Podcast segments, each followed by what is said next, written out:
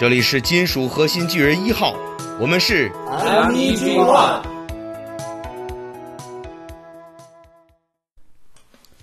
Hello，大家好，这里是金属核心巨人一号 MEG One，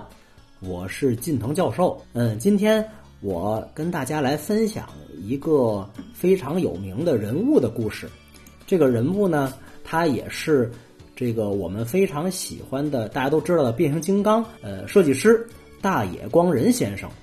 我为什么要特意来讲他的故事呢？是因为我相信在座的很多听众。包括跟我年龄相仿的朋友们了解变形金刚，是从八几年的那部动画开始的。当然，我们也能够记起当年很多在橱窗里摆放我们看着眼馋却买不起的玩具，比如说各种博派的车队啦，比如说狂派的飞机啊等等，甚至包括机器恐龙等等。那么，呃，其实大家应该也或多或少听说过，这些玩具都是日本设计师设计的。那么到底是谁设计的呢？其实就是今天我们讲故事的主人公大野光仁先生，也是一位这个老者了。当然，他当年加入这个塔卡拉或者说特加利的时候呢，还很年轻。他在八十年代的时候参与设计的那些玩具，其实当时还不叫变形金刚，因为大家都知道变形金刚的前身是塔卡拉公司的两个主要的产品线，一个叫做达亚克隆钻石旋风。一个叫做 Michael Change，就是微变，嗯，那么在这些系列里面，他设计了哪些玩具呢？就包括大家知道的，比如说像飞毛腿、警车、嗯红蜘蛛、机器恐龙，还有挖地虎等等，以至于后来大家还如果看过头领战士，里面还有一些可以从呃人形变成载具，还可以变成还他的小头还可以独立变成人，变成驾驶员等等。以及大家都知道的能变成城市的猛大帅，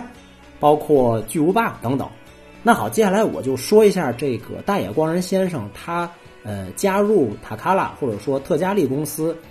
开始时的这么一段故事吧。同时，我会以时间顺序来跟大家讲一下他究竟都设计过哪些玩具。当然，这些信息和资料呢都是我从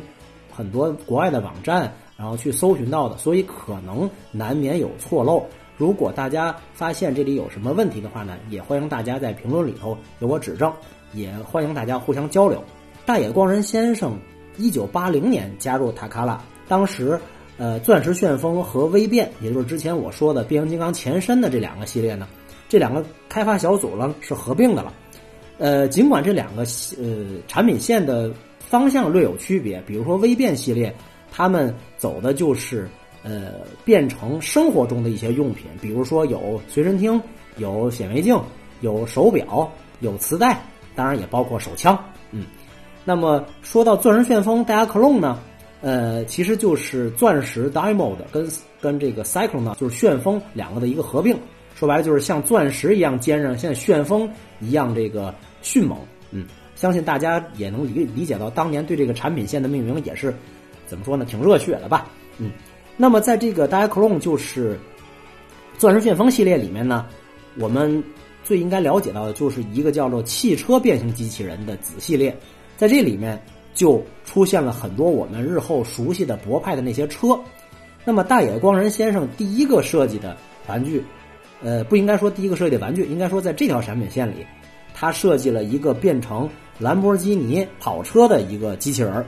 这个机器人在后来我们看到的动画片里呢，实际上就是大名鼎鼎的飞毛腿。嗯，只不过当年最早设计出这个玩具的时候是个红色的车，大家都知道飞毛腿是黄色的，对吧？这个玩具为什么我第一个说？因为它是在当年历史上第一款变成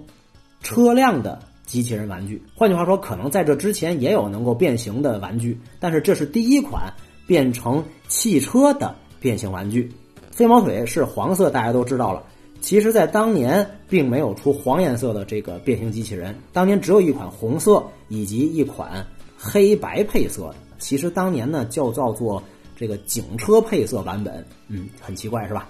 呃，这个玩具呢，在或者说前一段时间吧，呃，大师级 Masterpiece 第四十二号里，就用三十九号飞毛腿改色出了一个警车配色的。名字呢也被改名叫警戒线，嗯，所以大家可以了解到，就是在塔卡拉出杰作 masterpiece 的时候呢，它的任何一个配色都不是凭空编造出来的，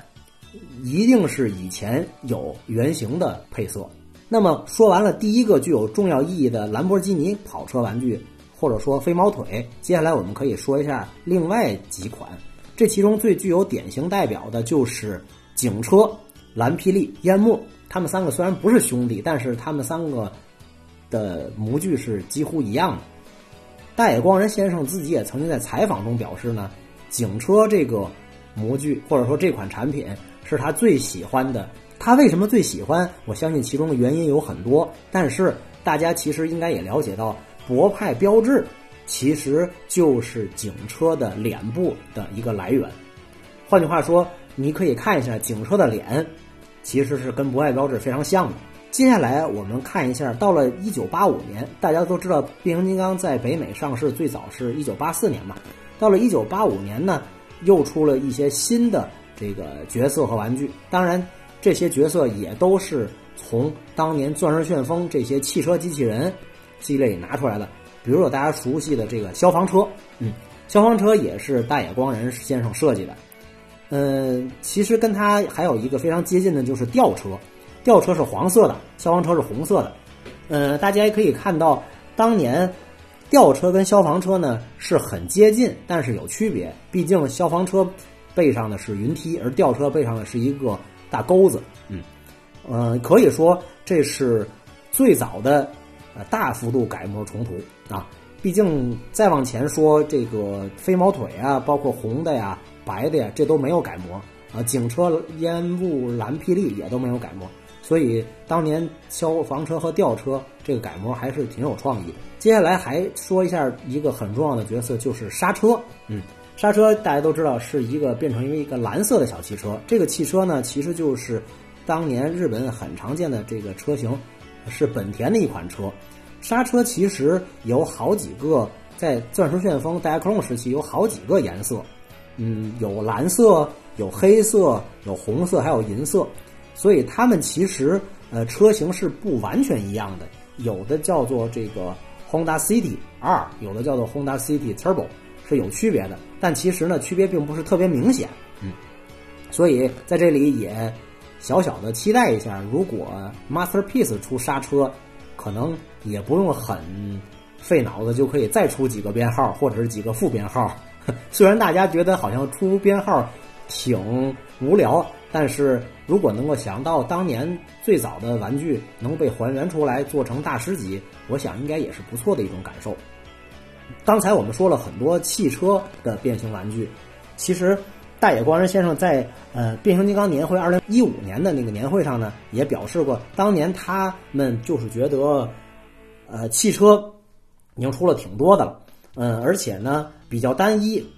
也尝试着想做一些变形其他形式，那就有了变成喷气机的这个。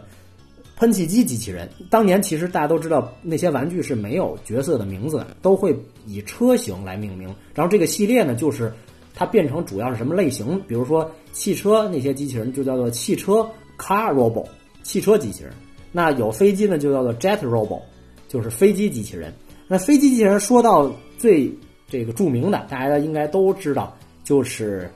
F 幺五小队，红蜘蛛惊天雷闹翻天。这些飞机机器人在钻石旋风时代，就是后来我们看到的狂派 F 幺五小队的前身了。其实大家也知道，后来也出了很多能变飞机的玩具，对吧？但是，呃，在当年变飞机的玩具还是非常有创意的，也是很受欢迎的。我们说到了汽车机器人，说到了飞机机器人。嗯，我在开篇也提到了，其实大野光人先生参与设计的还有很多著名的角色，比如说。呃，机器恐龙，机器恐龙一共是有五只，嗯，具体的名字我就不在这里重复了，很多人都很熟悉。呃，这里可以确定的是，除了淤泥以外的四只机器恐龙都是大野光人先生设计的，而且大野光人先生也表示，呃，当年为了设计出这个非常优秀的机械动物，大家可以想象一下，机器恐龙嘛，并不是变形之后像《野兽战争》里一样是具有这个有机类皮肤的那种感觉，还是是浑身都是机械的感觉。那怎么能够让人觉得，哎，这既像一个恐龙，又像一个机器的呢？这个确实是就需要下一番功夫的。呃，所以大野光人先生也表示，当年他花费了大量时间学习美术设计，创造出来这么一种野兽和机械之间保持着平衡的恐龙。其实机器恐龙不仅是很多人的最爱，也是我的最爱了。呃，Masterpiece 至今没有出剩下的四只，也是挺遗憾的。嗯，这也给了很多呃玩家这个充分的想象空间。嗯，接下来我们要说的就是更加被广为熟知的大力神。大力神应该是变形金刚系列里最早登场的合体金刚。嗯，它是由六个机器人合体形成的。那么在钻石旋风时期呢，它自然不叫呃大力神了，它其实是是叫做工程车机器人。嗯，而且那那个时代呢，大力神也不是绿色的。大力神其实大家都知道，工程车大部分都不是绿色的，对吧？工程车大家常见有什么颜色？可能是黄色，大家见过的最多。所以在那个年代，钻石旋风时代，呃，大力神成员或者说做工程机器人，呃，工程车机器人成员呢，也是呃有黄有红，呃也有蓝，嗯，其实想象一下，配色还是挺好看的，嗯，当然我相信更多人心目中最能够接受的还是绿色的大力神，嗯，但是大力神确实是里程碑式的作品，这个毋庸置疑。到以上为止呢，其实我们可以发现，这些早期八四一九八四年到一九八五年被放到变形金刚这部作品里的这些角色呢，都是在钻石旋风时代或者说是微变时代。因为微变时代很多玩具跟大野光人先生关系不是很密切，我就没有重点说。其实主要大野光人先生跟钻石旋风、大家克隆系列关系紧密。嗯，我们说了很多都是当年就有设计好的玩具，只是被。呃，孩之宝加以它强大的营销手段，再配合漫威公司啊，鲍勃·布迪安斯基先生创作的故事，哎，综合起来，获得了空前的成功。当然，我们也不能忘记了东映公司制作的动画，相信这是很多人童年最喜欢的动画。在变形金刚这个玩具销售取得这么大的成功之际呢，大家也知道，一九八五年的时候，塔卡拉，也就是特加利公司，当然现在这个公司不叫这个名字，它跟托米。已经合并了，但是当年它还是特加利公司。特加利公司在一九八五年的时候，也在日本国内发售变形金刚玩具。等到了一九八六年，嗯，钻石旋风微变里的大部分已经都引入了变形金刚这个产品线里。要想让这个产品线或者说这个品牌能够继续保持生命力，其实是急需这个新的人物或新的玩具诞生的。那么，为了宣传新开发出来的玩具，必然要辅助以相应的宣传措施。大家可以回想一下，当年孩之宝为了宣传变形金刚玩具，请漫威公司画了漫画，请东映公司做了动画，对吧？当然还有一些广告片。可是，在日本，并不能完全复制这种套路，而且日本，呃，因为变形金刚美版动画呢。在八六年有一部大电影，但是在日本并没有引进这部大电影。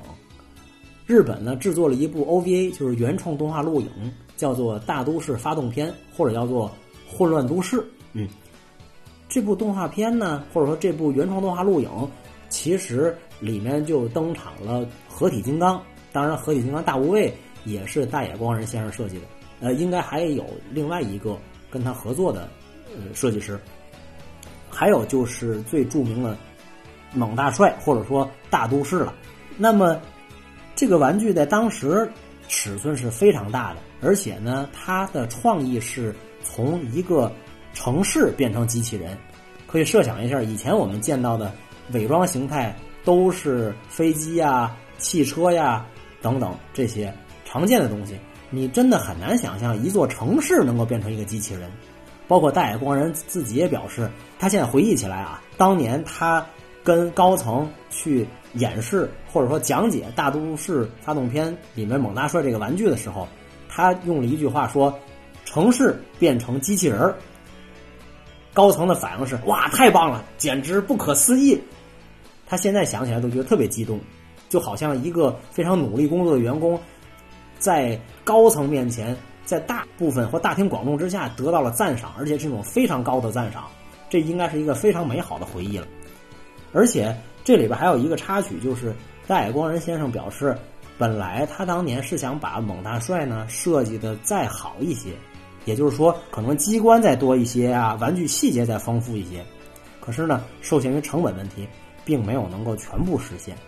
所以，其实官方的设计师很多情况下是有一些束手束脚的，就是因为成本控制摆在眼前。官方设计师并不是说我想设计一个玩具，先把设计的东西全部做好，再去看它，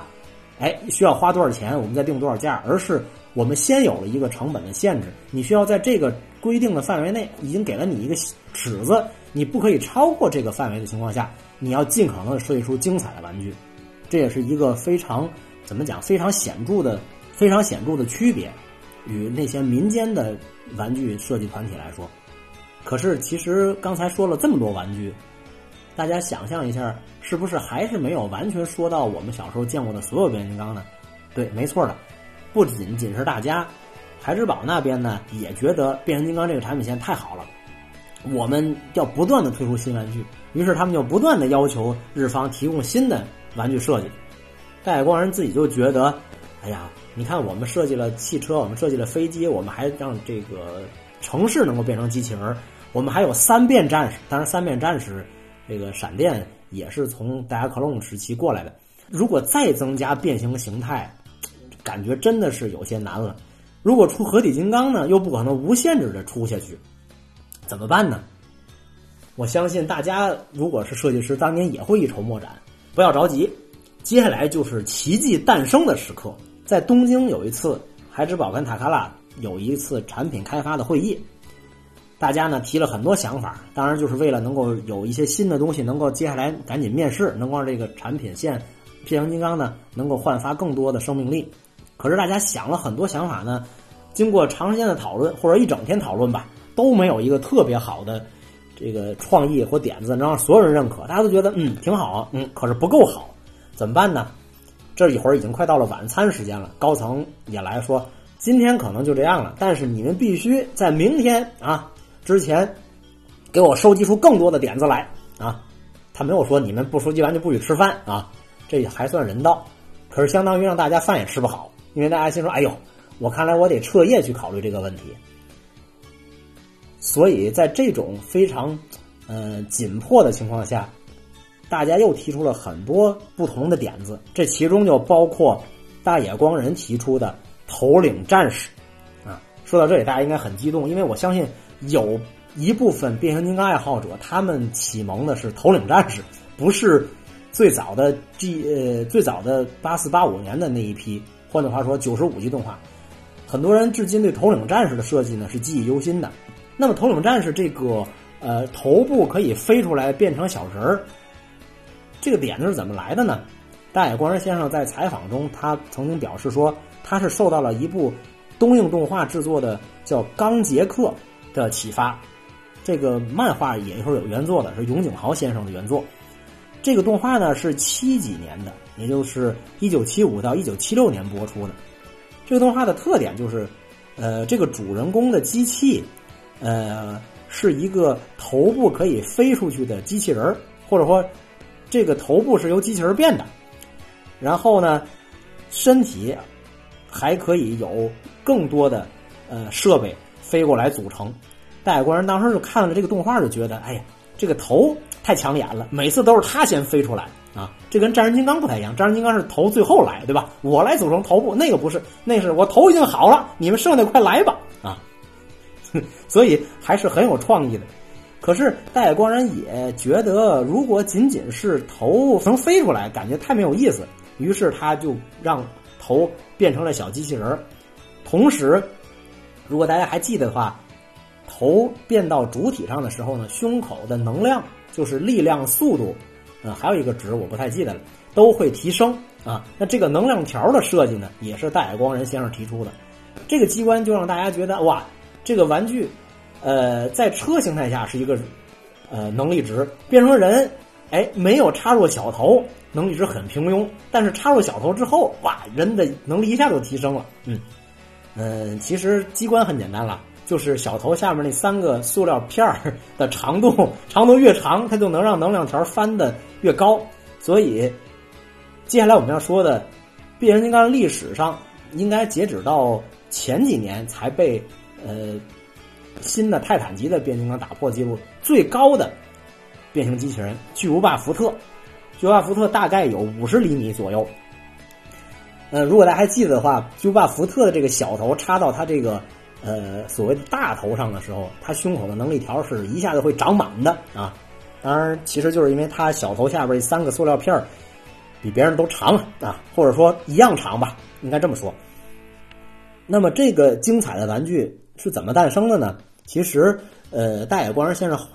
后来在采访中也提到，他当年都没想到这个玩具能面世，因为实在是太大了，尺寸巨大不说，定价也非常的高，他都怀疑这个东西能不能够被高层通过推向市场。但是高层当时毅然决然地做出了让这款玩具上市的决定，嗯，而且呢，上市之后反响还特别好。我相信那个年代大家对于一个能够变形成这么大机器人，又能变成战舰，又能变成基地的玩具，肯定觉得特别震撼了。包括我见到玩具店有这个玩具也特别震撼，相信很多人有同样的感受。你想那会儿我们都是小孩子，看到一个玩具啊，到自己的这个腰那么高。那多震撼！我反正我至今都觉得那是一个非常美好的回忆。大野光先生也觉得，哎，我能参与设计这么一个伟大的玩具，我特别自豪。我要是他，我也特自豪。那么头领战士之后呢？呃，相信很多人也知道，接下来就是超神力量这部动画片。嗯，在这部动画片里呢，有这个隐者战士这个设定。其实隐者战士呢，从它的这个原画和造型设计上来说，挺有创意，大野光人先生本人也不否认，他觉得这个概念很棒。可是，当时的技术手段真的挺难实现。你能想象一下，当时的技术手段把人形设计成高可动，还很像有机体的外形，里面还有一个能变形的机器人嘛？确实挺难的。其实时至今日都没有出现过这样的玩具啊。那么大野光人先生设计的是哪一款呢？其实就是在日本独占，或者说只有在日本发售的铁鹰。或者叫做金属汉克，这个玩具其实在现在来说，呃，因为比较稀少，所以可能有点这个呃比较难以找到。但是在当年卖的确实不太好，所以后来公司也调整了战略，就没有再出几款隐者战士了。后来又出的是神力战士，或者叫做能量战士。能量战士的特点就是它可以有一个能够变形成能量核心的。一个小机器人儿，啊，这里最典型的就是这个超神或者叫做超级人来吧。大家都知道，超级人来是《超神力量》这部动画片博派的主角嘛，也是指挥官。那么这个玩具呢，也是大野光人先生设计的。《超神力量》里面的这个超级人来玩具之后，大野光人先生就几乎没有再参与变形金刚相关产品的呃设计了，或者说他离开了这条产品线，或离开了这个。组他去别的组去负责别的玩具了，应该都是一些日本本土的玩具。直到二零零七年的时候，大家还知道二零零七年是什么时代吧？对，没错，就是变形金刚真人电影上映的那一年。那一年可以说是，呃，把很多对变形金刚的回忆还停留在小时候的那些人重新拉回到这个圈子里，嗯。所以大家又对变形金刚这个品牌和题材呢产生了重大的兴趣。我觉得在中国这边，变形金刚爱好者或者说粉丝团体的数量激增，就是从二零零七年开始的。当然，零九年有电影二，对吧？每年都会有新的粉丝加入进来。所以大野光人先生在二零零七年的时候呢，也回归。加入到了这个产品线里面，变形金刚，它设计呢就是那两个变成原生体陨石的，其实是原生体了，很像陨石。当然，它落入大气层的时候也是跟陨石一样。原生体擎天柱和红蜘蛛这两款，其实大家现在看起来也会发现，它跟当年电影的其他加强级玩具的风格还是挺有区别的。嗯，这两款玩具也是非常不错的，嗯，大家有机会也可以去尝试一下，嗯，本人也是很推荐的。那么最近大野光人先生跟变形金刚的一次合作呢，其实就是卡西欧联名的那款变形成这个手表，或者说是一个手表托吧的擎天柱啊，这个也是大野光人参与设计的，嗯。那么这么多年了。大野光人先生从最早设计了变形金刚的起源系列啊，钻石旋风 Diaclone 和微变 Micro Change，嗯，然后大家可以发现他设计的变形金刚或参与设计变形金刚呢是越来越少了。相信这里有很多工作方面的安排。嗯，其实大家也知道，后来变形金刚设计团队塔卡拉特加利公司呢又加入了很多新鲜的血液。这里我们可以提到的。比如说有小林红点啊，他的代表作就是大家都很熟悉的 M.P. Masterpiece，呃，零一擎天柱，包括钢索，包括补天士，这些都是小林红点设计的，嗯，或者也可以说是 M.P. 零一到零九里的大部分啊，零五不是，零五是星日佐治先生设计的，嗯，还有。可能大家更熟悉的是连井张武，连井张武，大家在呃二零一六年上海赛博坦年会上应该也跟他见过面。他代表作是什么？那就更多了。从 MP 幺零擎天柱第二版到 MP 二十二通天晓，几乎全都是他参与设计的，或者说他一个人撑起了我们叫二点零版杰作系列。大野光人提起这两个。同事吧，或者说两个晚两个后辈吧，说当年他们加入公司呢，我们只知道他们两个都是变形金刚爱好者，可是通过他们后来的表现，他们设计的玩具很成功，很受欢迎。我们发现，只有有着一颗热爱变形金刚的心，才能设计出优秀的作品。所以，尽管当年他们是爱好者这件事情是个巧合，可是可能我们后来。也不考虑那些非变形金刚爱好者了。当然，不知道这句话是玩笑还是真话。不过，从我个人来说，我也真的希望一个热爱变形金刚的设计师加入到设计团队中去。只有这样，才能够设计出更好的作品来。这也就好比说到另外一个变形金刚的世界——漫画界，这个詹姆斯·罗伯特，呃，他当年也是看西蒙·福尔曼先生。做的漫画长大的，他也是一个爱好者。我相信他能编出难以置信这么著名的、优秀的作品，肯定也跟他是爱好者，他对变形金刚有真爱是离不开关系的。大野光人先生在之前接受一次采访，当时他是跟于家英昭老先生一起接受的采访，在采访的最后呢，他给自己这么些年变形金刚设计的心路历程呢，有了一个小小的总结。他说：“我加入公司的时候刚年满二十岁，这么多年来啊，我都做了变形金刚相关的工作。尽管我，他当时说话的时候他已经不负责变形金刚了啊。尽管我不负责变形金刚，可是我依然愿意回到这个相关的工作中来。假如有机会的话，我一定不会错过。关于变形金刚啊，已经深埋在我的意识里面了。”我即便是去做其他产品线、其他项目，我都会想：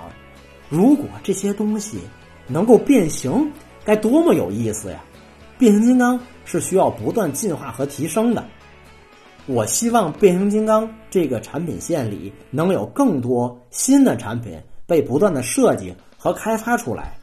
让变形金刚这个品牌、这个系列能够一直延续。和发展下去，相信大野光人先生这一番心路的分享，也是我们很多变形金刚爱好者心目中的一个愿望。我们对这个系列充满了无限的爱，我们真心希望这个系列能够越做越好，能够给我们带来更多精彩、更多激动。好了，今天的分享就到这里，希望大家能够对大野光人先生。嗯，传奇一般的经历，包括他跟变形金刚前身，包括跟变形金刚产品线的这些故事，有了更深的了解。我相信，这对于每一个变形金刚爱好者来说呢，都应该是大家呃所希望听到或所感兴趣的。之后有机会，我们还会跟大家分享比较著名的跟变形金刚相关的呃人物，像设计师啊，呃，包括编剧呀，包括漫画作者呀，甚至包括配音啊，等等等等，因为他们构建了变形金刚这一个庞大的世界和宇宙。感谢大家的收听，我是近藤教授。如果大家对我今天的讲解的内容有什么意见建议，或者你觉得哪里有需要提高的，或你觉得哪里有说的不对的，请大家一定在下方的评论区给我留言。如果大家觉得我讲的非常好，也欢迎大家订阅、收藏、点赞。谢谢大家，我们下期再见。